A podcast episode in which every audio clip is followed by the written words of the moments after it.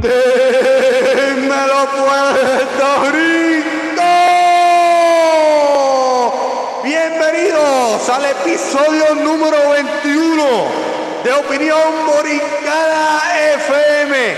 Y me acompaña el surfer más querido de la playa de Jobos, el Master Zen de la Parguera, el ganso de condado y el maestro de las artes místicas de Cabo Rojo, nada más y nada menos que Aliá.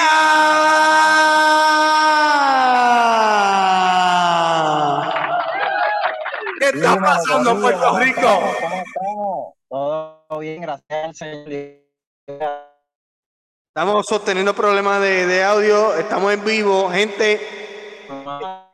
Este ha sido. No, no, se te escucha, se te escucha recortado. Producción, quiero que le arreglen el, el micrófono. Esto es increíble que pase, pero están excusados por luego de lo que hemos pasado con el huracán Fiona para acá. Gente, ha sido un esfuerzo monumental lo que hemos hecho para tratar de volver luego de dos semanas inactivos. Eh, estamos muy críticos en parte también y lamentamos mucho. Estamos volviendo con los recursos que tenemos y con las posibilidades difíciles, las circunstancias difíciles que nos rodean actualmente eh, como país, como, como, seres, como seres humanos también en lo individual, en cada uno de los miembros de la producción. eh, tocó de cierta manera eh, las vidas. O sea, este impacto de la canción nos ha, nos ha trastocado a todos y queremos excusar y a raíz de eso queremos este, excusar eh, al gran Tonian, al cacique del Yucayeque Guayamés, Tonian, que no podrá estar con nosotros eh, gracias a Luma. Eh, lamentablemente Luma pues, aportó a esta ausencia y a la difícil producción que ha sido el traerle nuevamente esta conversación de amigos, de pana, y ha sido un, un episodio muy especial. Este, ha sido desde que comenzamos la producción del programa para acá hace ya seis meses casi. Nunca habíamos tenido una pausa tan prolongada como lo fue esta. Fue una pausa prolongada, fue una pausa eh, difícil, en lo personal también, porque nosotros somos muy apasionados de lo que hacemos aquí con ustedes, de traerles este, un episodio semanal. Y lamentablemente, pues esto se dio también tocado. Eh, tuvimos, en mi caso, yo estuve una semana con un día sin luz. Eh, el gran Tonian y Annie también estuvieron en una situación similar o, o peor en la que yo viví, en este caso con, con la electricidad.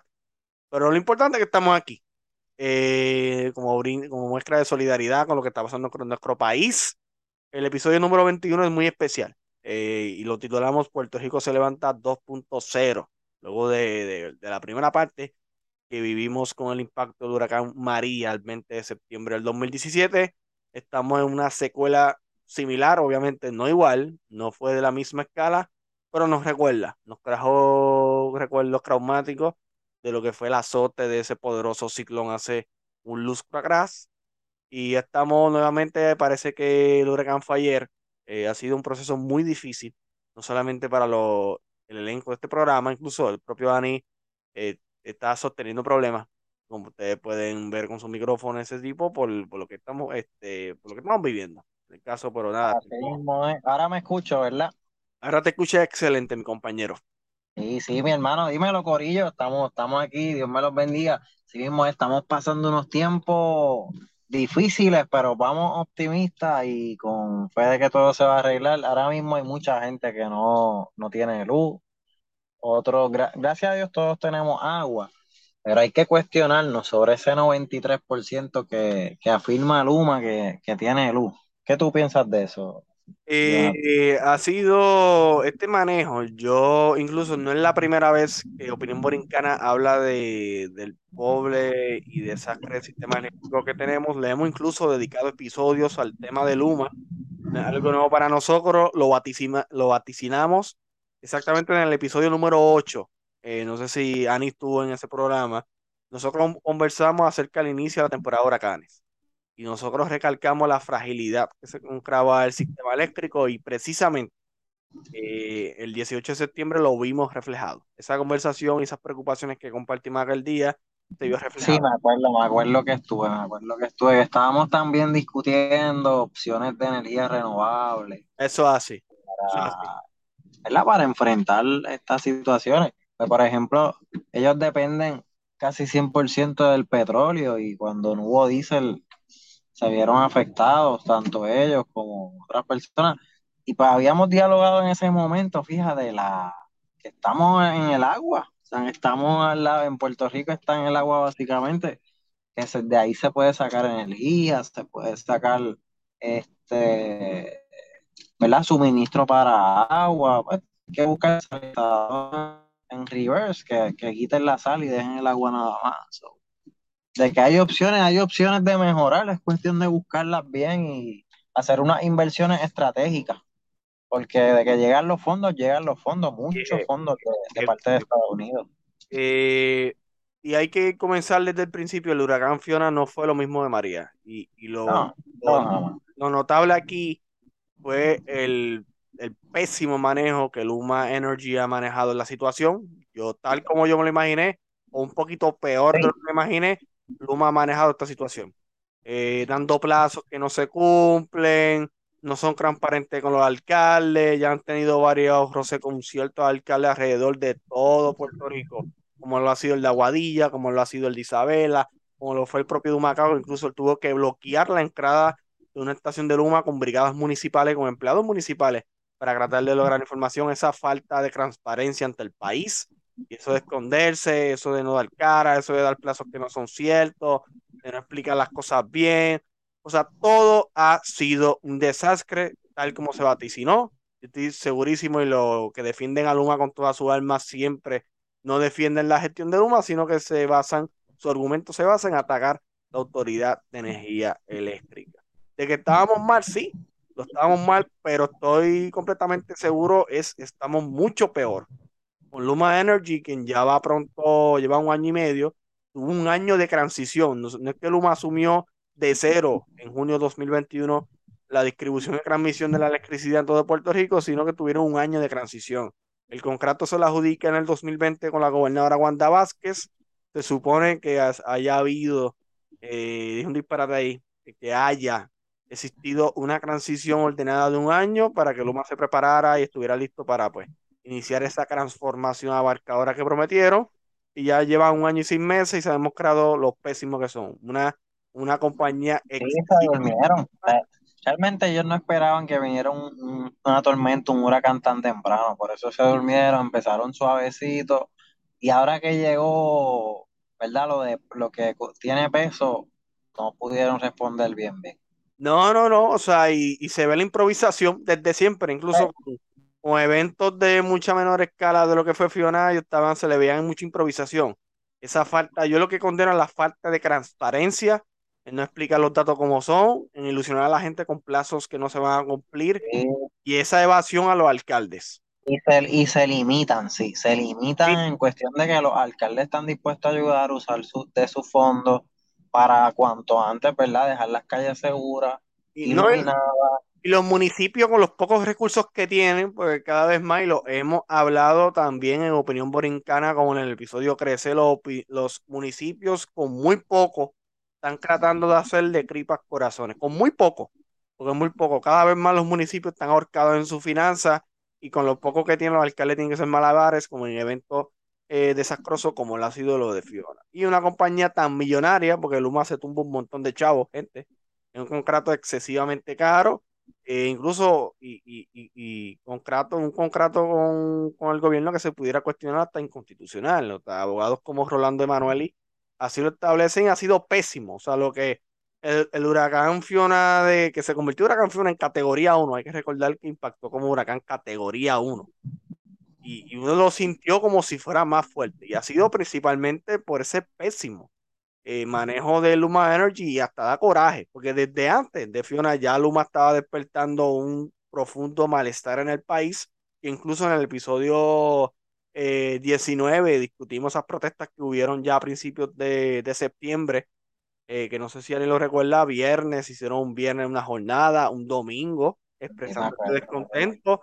Y ahora con lo que ha pasado con el huracán Fiona se ha agudizado terriblemente esta crisis energética que vive el país y una compañía que visiblemente se creó para tumbarse según Kratos. Una compañía que no tuvo al principio ningún, ningún tipo de trayectoria en un sistema eléctrico tan complejo y difícil como el de Puerto Rico, a diferencia de otro, de otro estado, una compañía nuevamente que esconde, que va, de que improvisa y que cuenta con una defensa tan grande del gobernador es terrible. O sea, esa defensa ciega que el gobernador hace con Cronoma. Es no, no, sí, sí, desde el principio el gobernador lo ha defendido. O sea, fue a un, en, un, en un momento dado él no le quedó de otra que decir que le tiene el guante en la cara a Luma. Mira, Luma, le tengo el guante en la cara. Pero él puede decir eso y las acciones de él no en se cuestión eso son otras, ¿me entiendes? Otras. Eso es así. No, no se reflejaron en ese comentario que hizo. Incluso mismos PNPs. Ay, perdóname. Ajá, PNP y todo le están tirando. Sí, no, incluso mismos PNPs, alcaldes de nuevo progresistas, condenan este manejo que ha dado Luma a este, a este desastre. O sea, y un, un, ejemplo de eso lo vimos hoy en la entrevista de Noti1 entre Normando Valentín y el alcalde de Cabo Rojo, precisamente eh, Jorge Morales, un alcalde PNP, condenó el, el manejo de Luma. Yo creo que alcalde, no así de único, o sea, no, no solamente son alcaldes populares, de que son alcaldes populares, los más notables sí, eh, que han tenido roces sí, pero incluso el alcalde de Humacao, un alcalde nuevamente PNP, fue el mismo alcalde que con sus brigadas municipales bloquearon una estación técnica de Luma Energy, ah. porque eh, no le daban información al alcalde de dónde estaban reparando, no lo daban. Eh, el, el, la alcaldesa de Nahuabo, hicieron incluso eh, y el de Ponce, el de Ponce también. el de Ponce sí, hicieron una protesta hoy, curiosamente. Pero la alcaldesa de Nahuabo, una alcaldesa de primer término, así como el de Ponce, la alcaldesa estuvo presente en un especial que hizo jugando pelota dura hace como dos domingos atrás y denunció que incluso ella llamó al gobernador a pedir explicaciones y todo, y el gobernador le contactó hello, y luego el engancho le dijo que le iba a llamar y nunca le devolvió la llamada así de insensibles somos y se vio bastante contundente la alcaldesa ahí, que yo dudo que sea mentira lo que ella expuso en el programa y es grave. O sea, los alcaldes y analizando la emergencia fueron los verdaderos héroes. Y lo son siempre en cada impacto de huracanes así, son los alcaldes, los municipios, son la primera línea eh, de contacto gubernamental con la gente. Son, los alcaldes son los que los gobiernos municipales son los que conocen los barrios, los sectores, las comunidades, saben identificar los líderes comunitarios. Yo siempre he sido bien pro municipio. Yo pienso que el gobierno de Puerto Rico debe operar de manera descentralizada, una, una oficina departamental de los departamentos principales del, de, de la rama ejecutiva por municipio, fortalecer los municipios, hacerles llegar los recursos y que lideren este tipo de gestión de yo, interrumpa, yo estoy de acuerdo con eso, full. Yo pienso que no debe haber un gobernador en sí. De un, un gobernador no, no hace falta darle tanto poder que recaiga sobre una persona y sobre un partido. Más bien podemos hacer, como tú dices, por área, este, varias secciones, eh, sur, oeste, noroeste, este, que puedan llevar las riendas del país, que puedan este, dividirse por áreas las tareas, los fondos, y entonces en cuando haya que tomar decisiones importantes, se tome por, por democracia, por área, no sé si me entiende, o sea, que, que haya participación y voz de todas las partes y no solamente de la metro. Sí, sí. O de Guaynabo en específico, que mayormente son los alcaldes, los, los gobernadores, ¿me entiendes? Y no darle más poderes de administración y, mayor poder político a los municipios, eh, que son los que ya ha funcionado cuando son los municipios los que lideran este tipo de gestión, ya que son, nuevamente lo que digo, son los que conocen cada interioridad, el todo Puerto Rico, el, el 100% de su pueblo lo conocen los municipios. Y creo que el gobierno central debe ser un facilitador, debe ser pequeño, más ágil, un gobierno mucho más pequeño, mucho más ágil, mucho más económico, que es lo importante. Pero eh, no sé si existirá, no sé si existirá algún día la voluntad política de ejecutar una medida como esa. Hay muchos intereses poderosos detrás de él. definitivo puede pasar, puede pasar porque pronto viene mucha, mucha división en cuestión de la, del poder ca- o sea, va a recaer pronto en, en más minorías, ¿me entiendes? Ahora mismo está por mayoría, obviamente, pues tiene PNP, PPD, que son los que controlan el mambo, pero, chacho, de- deja que lleguen un par de añitos más, que Vamos va a haber este, va a vamos, haber más minoría que mayoría, vamos muchos a ver. partidos Esa es la espera, esa es la pequeños, esperanza. muchos independientes, no, de verdad, yo te digo algo. No hay esperanza, Johan. Este, eso va a pasar. Pues apunta, te lo estoy diciendo hoy, datos, unos 5 de octubre de 2022. Sí, eso es un análisis bastante, bastante acertado, eh, lo que estás haciendo ahí, pero ha sido, y volviendo full de vuelta a la situación que estamos viviendo, ha sido bien crítica. Eh, parece que estamos volviendo hacia atrás, y eso que en cinco años no se adelantó casi nada. Eh, imagínate ahora con el impacto de Fiona, lo agrava un poco más. Eh, Puerto Rico estaba levantándose de lo que había sido María, de lo que habían sido los terremotos 2020, lo que ha sido el impacto de la pandemia económica per se y ahora se agudiza un poquito más con lo del huracán Fiona. La- Oye, sí, y, y es un asunto de seguridad pública, pues a mí lo más que me da pena son los viejitos de nosotros, o sea, los abuelitos, las personas ancianas que sufren sin luz. O sea, hay condiciones que necesitan luz full, que necesitan tener el aire acondicionado por sus condiciones, este, tener las máquinas prendidas. Y ahora mismo en los centros de envejecientes te cuentan con plantas, les requieren plantas. Pero eso no te da para aprender todo, ¿me entiendes? Y eso limita mucho. Para mí eso es un asunto full, full, full de seguridad pública. no hay, y, y no hay sensibilidad hacia ese tipo de sector en la población, como acabas de mencionar, las personas envejecientes, eh, las personas con condiciones de salud crónica, eh, ese tipo de público. Eh, no hay ningún tipo de sensibilidad, no hay ningún tipo de, de de urgencia. No hay sentido de urgencia No. de parte de la compañía Luma. Lo ven que lo están cogiendo súper despacio, súper. Oye, ven acá, también influye mucho el proceso de cómo, de la recuperación en cuestión a la política, ya que estamos hablando de política. Cuando Trump vino, o sea, él, él no- nos trató como, como M. Y entonces Él tardó, él tardó mucho en desembolsar los fondos y todo esto. Biden, yo pienso que se ve un poco más comprometido y no es que yo sea demócrata. Yo no soy demócrata ni republicano, pero estoy viendo un poco la diferencia, un poco más de, de compromiso con este nuevo presidente en comparación con Donald Trump. Excelente. Y eso es precisamente, y qué bueno que lo piensas así, porque eso es precisamente lo que quería el presidente Biden, que pensara así. Evitar la diferencia, que él demuestra mucho más compromiso eh, que la, su antecesor incluso, no hay coincidencia tampoco, que precisamente el lunes fue la visita del presidente, como dijo Dani, la- del presidente Joe Biden a Puerto Rico, a la verdadera capital de Puerto Rico, que no San Juan, es Ponce, gracias. Mala mía, mala mía, de la ahora somos de la realeza de Ponce, de la así, realeza. la realeza de Ponce, así, lo, lo miramos por encima del hombro y qué pasa, y qué pasa. Este, pero volviendo a eso, el presidente Biden visitó a Puerto Rico el lunes 3 de octubre, precisamente un día Como ese, hace cinco años, el presidente Trump visitó a Puerto Rico luego del impacto del huracán María. Pero nada pasa por casualidad. El presidente Biden, yo creo que su motivo más bien era este, proyección política, proyectarse como una, mago, una mano amiga con los puertorriqueños, como un, como un presidente mucho más empático para la foto, lo logró y se fue. No se va a traducir en nada, lo van a ver, hay ciertas leyes coloniales y ciertas leyes ya mucho existen- eh, existente mucho antes eh, de la presidencia de Joe Biden y nada va a agilizar, nada va a cambiar eso. Eh, Sí, el desempeño lo veremos ya en un año yo creo que en no, no, comparación. Ah, Podemos hacer un análisis más concreto a un cuando año. pase un año, ¿verdad? Que ver de las promesas que hizo Biden y eso, cuáles cumplió, igualmente compararlas con las de Trump. Opinión mía, opinión de Johan.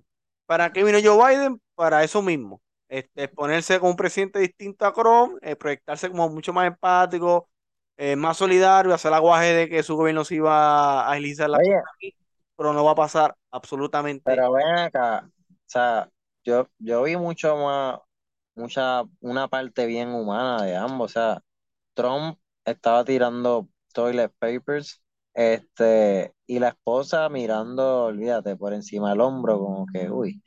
La primera dama, la esposa de Biden, estaba haciendo hasta bolsitos y todo. O sea, y Biden se bajó y, llegó hasta el puerto, visitó también el centro aquel donde estaban haciendo lo de las bolsitas. O sea, se, se le ve, se, por lo menos en mi parte, nos mostró mucho, mucho más respeto que Trump. Logró. Eso es lo que quería él. Eh, No eso importa si era lo que quería o no, lo logró, lo logró. más respeto. totalmente. Lo, logró proyectarse como más empático, más solidario. Y no, y lo logró. No estoy cuestionando eso, eh, pero su preocupación genuina por Puerto Rico se va a ver reflejado como su gobierno aporta a, la la- a una reconstrucción rápida de la isla. Ahí se va a ver ese... Mi única preocupación es que la reunión que tuvo fue con Pierluisi y no fue, o sea, con el gobernador, obviamente de un partido nada más, y no le dio la oportunidad a reunirse con, No.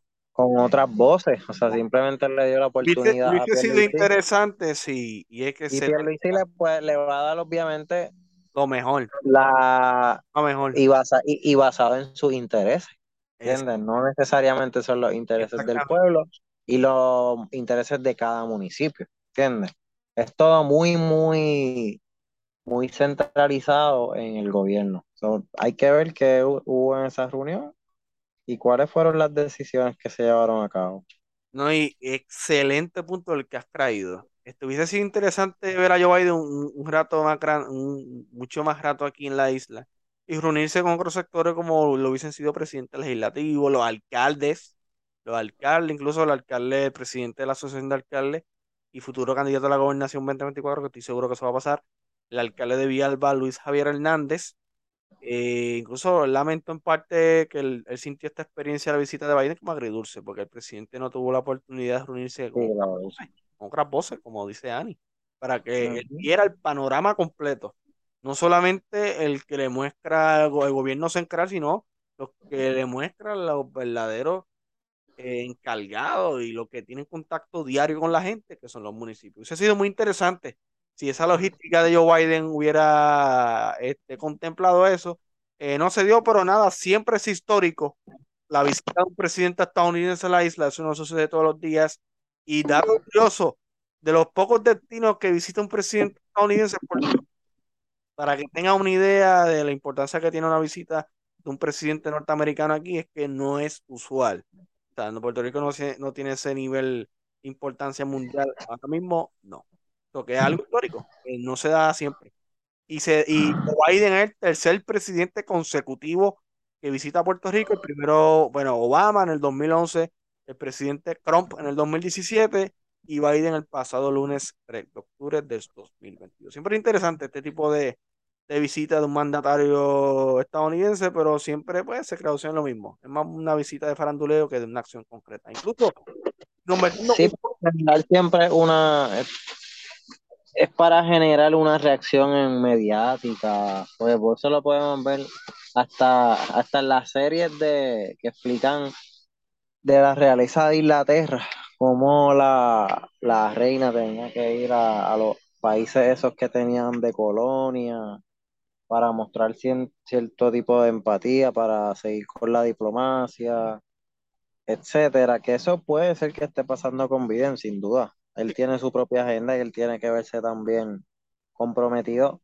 con los puertorriqueños que están en la Florida y están, o sea, un sector grande en Estados Unidos que ahora en la reelección podría afectarle grandemente también.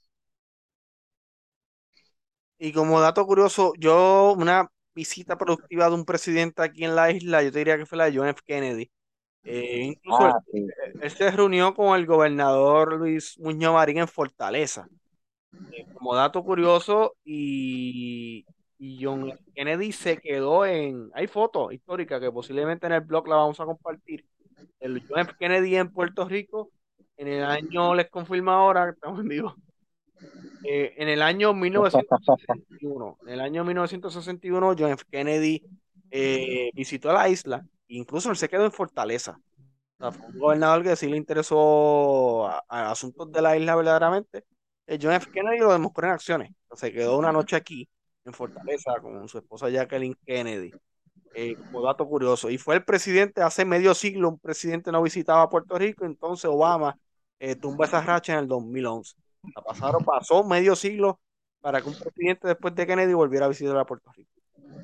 Eso, Ajá, y Obama se terminó reuniendo con el que era gobernador. Eso, eso así, eso así, como dato curioso.